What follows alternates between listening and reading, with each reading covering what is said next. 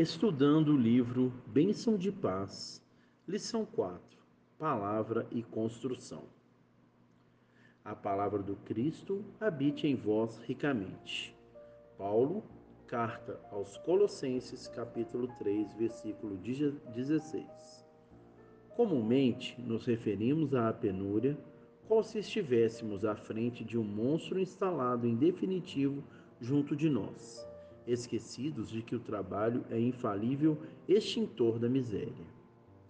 Mencionamos conflitos como quem tateia chagas irreversíveis, sem ponderar que o amor opera a extirpação de todo quisto de ódio. Comentamos provações, dando a ideia de que se erige à condição de flagelos permanentes, distanciados do egoísmo que funciona por dissolvente da sobra da sombra.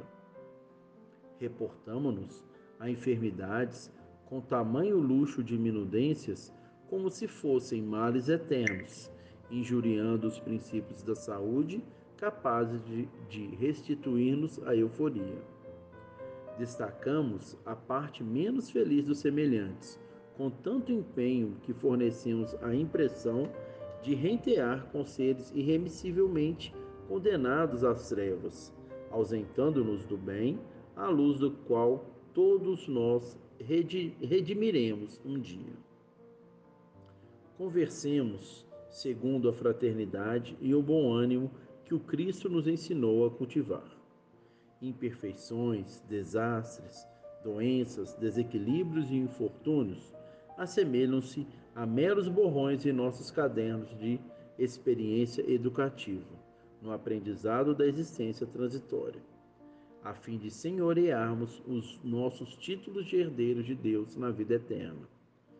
Claro que apagaremos tais desdouros com a lexívia do nosso próprio sofrimento, mas não adianta ampliá-los através da exaltação emotiva ou do comentário inconveniente. Embaixo, a terra parece uma estância obscura mas o sol brilha acima. Recordemos a exortação de Paulo: a palavra do Cristo habite em vós ricamente. Emmanuel, o Chico Xavier.